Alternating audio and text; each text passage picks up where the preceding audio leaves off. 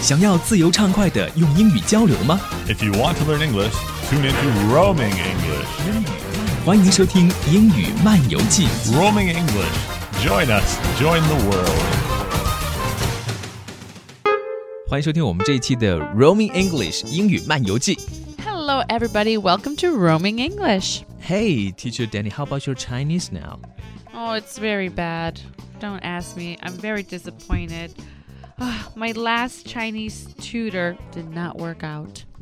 But you have to try again. I do have to try again.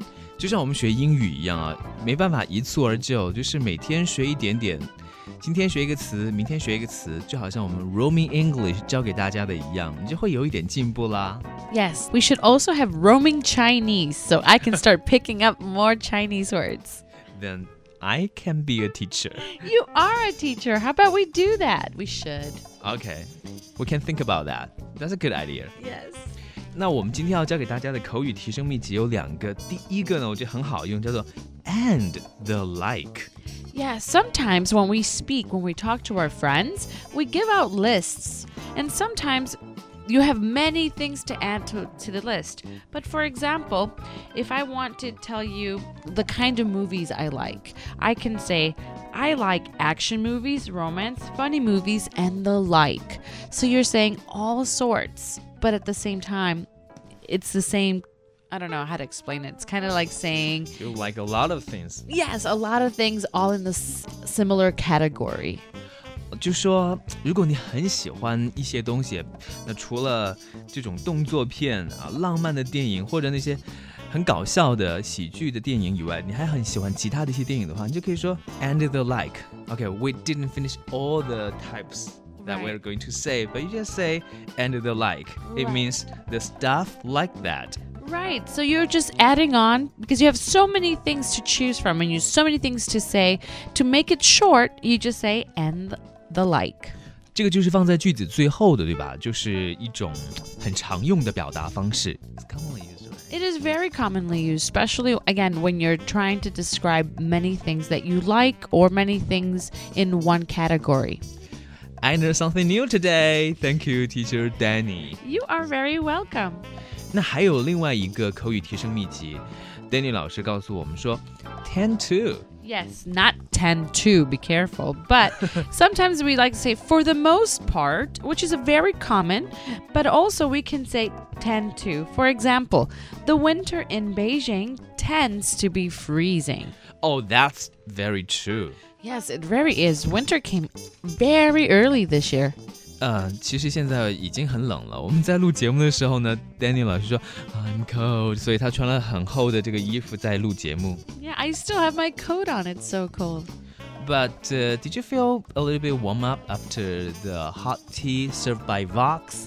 No, I didn't. I need more. We have to refill. We do need to refill. 我们今天这期节目呢，依然是在维咖啡录制的，是在对外经贸大学的这家店，在逸夫楼的四层。如果大家感兴趣的话呢，也可以过来，环境很不错，对不对 Doi. OK，刚才说到 tend to 要怎么样来用，就是已经告诉大家了。比如说，在北京的冬天，呃，多半情况下是很冷的，对不对？就可以这么讲，它跟 for the most part 大概是一个意思，多半。Yes, for example, I tend to shiver a lot during the winter because it's so cold. Okay, that's a good an example. so, Danny, tell me, last time you traveled, did you rent a car? Not really. Yeah, mo- most people like to rent cars sometimes, but it's really difficult to rent cars when you're traveling. 嗯，所以我们今天呢，旅游好剧百宝箱就要教大家一些跟租车有关的英语了。这呢也是来自于我们听友给我们提的建议，我们也采纳了，谢谢大家。在一段音乐之后，马上进入我们第二部分。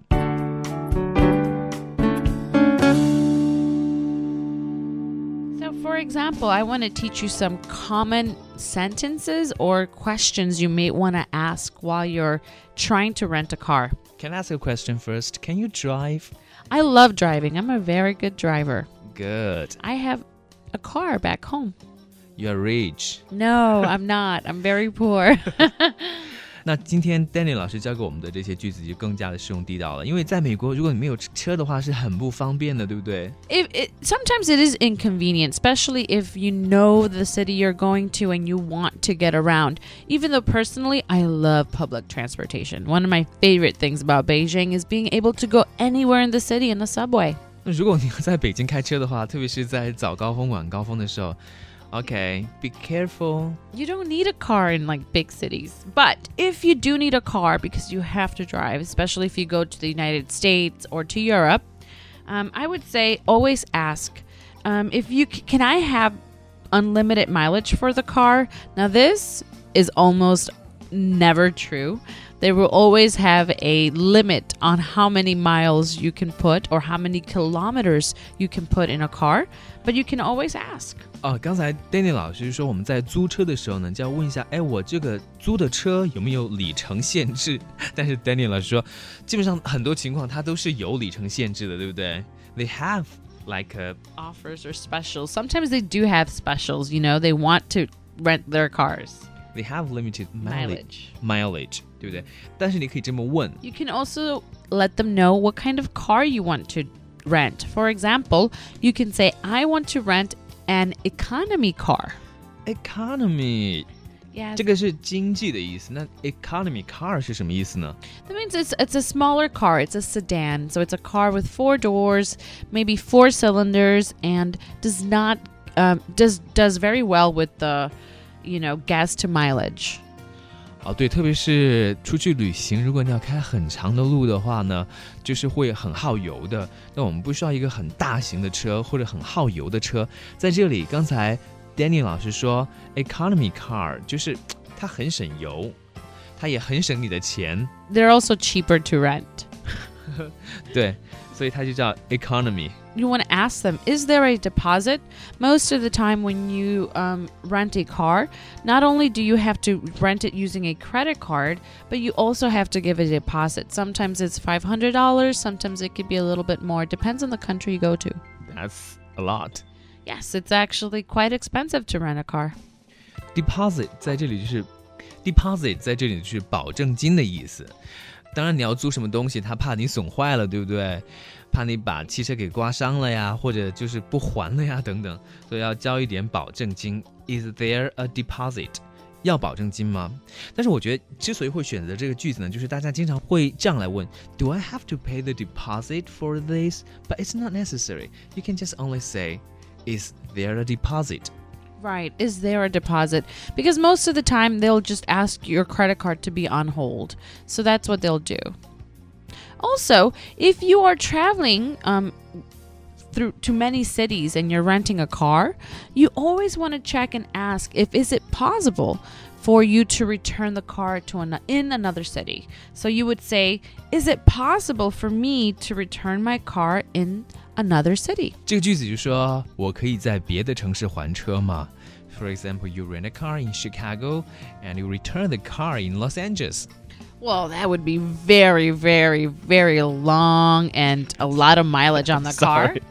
but let's say you're definitely um, in Chicago and then you travel down to Gary, Indiana.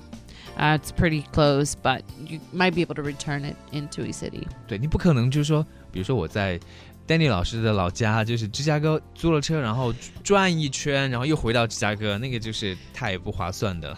Yes, no, don't rent a car and drive it across the country. Also, number one question actually that you should always ask after the deposit and after the mileage is May I check the car first? Never rent a car that you have not checked. OK，在这里检查呢，就是 check，c h e c k。 Yes, check. Always make sure to see does it have any any scratches? Does it have any problems? Does it turn on perfectly? Does it have any noises? Make sure you always check the car first. Check. C H E C K. 就说我能检查一下车况吗？要租车的时候，你要保证你拿到的这个车是没有任何问题的，对不对？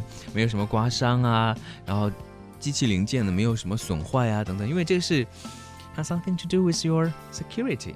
Yes, you want if you're going to pay a deposit, you want to make sure you're getting the value of your money.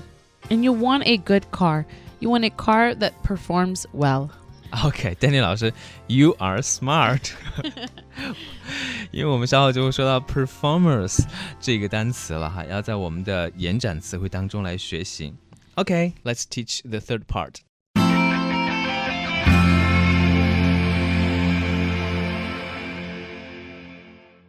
So sometimes when we hear the word performance, we think of a person playing an instrument, or we think about a ballerina or a dance performance, or An actor, actress, Yes. they're doing some performance. yes, uh, the theater.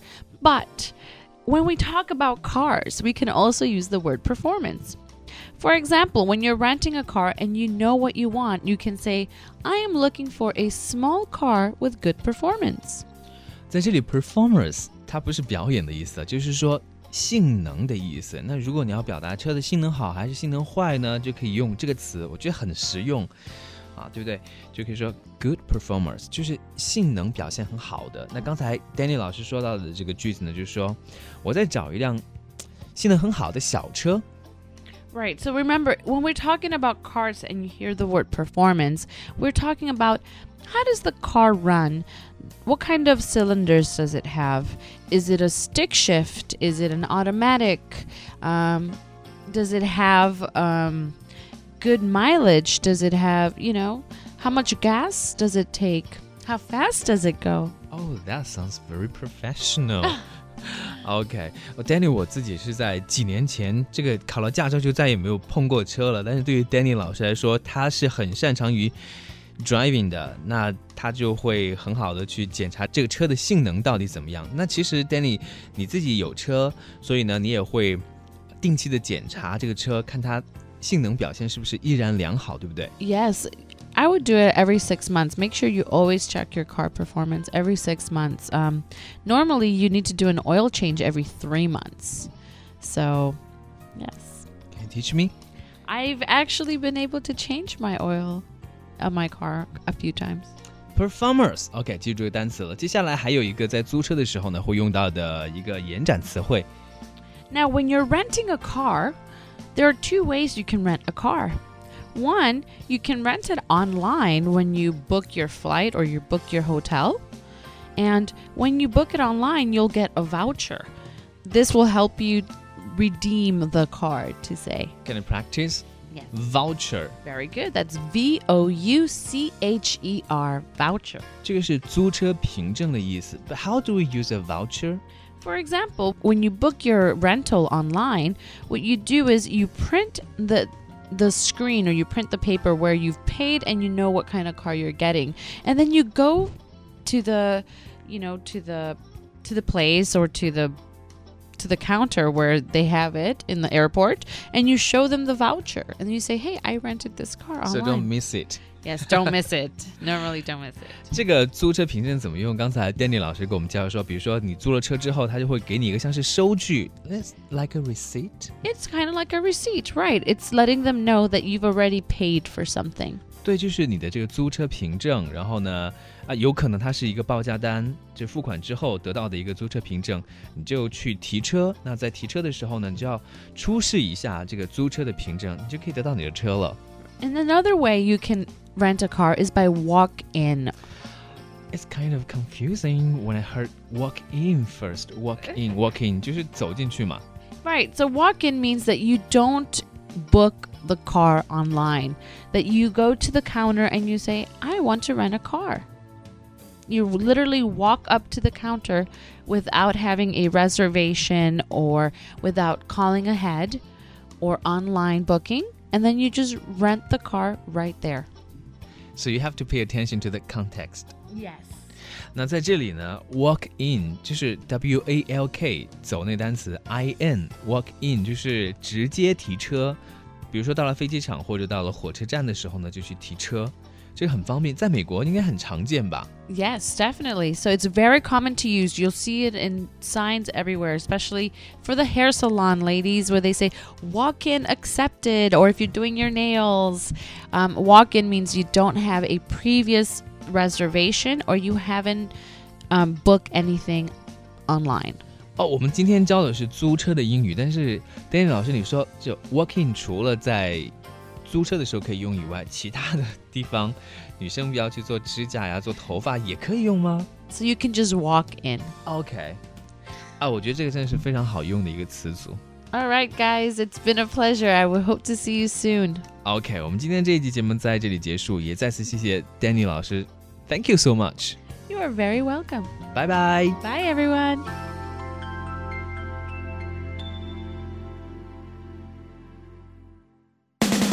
更多文本资料和英语学习实用信息，可以关注“英语漫游记”微信公众号 “Roaming English”，也就是单词“漫游 ”（R O A M I N G） 加上 English 英语这个单词 E N G L I S H，一起来学习英语吧。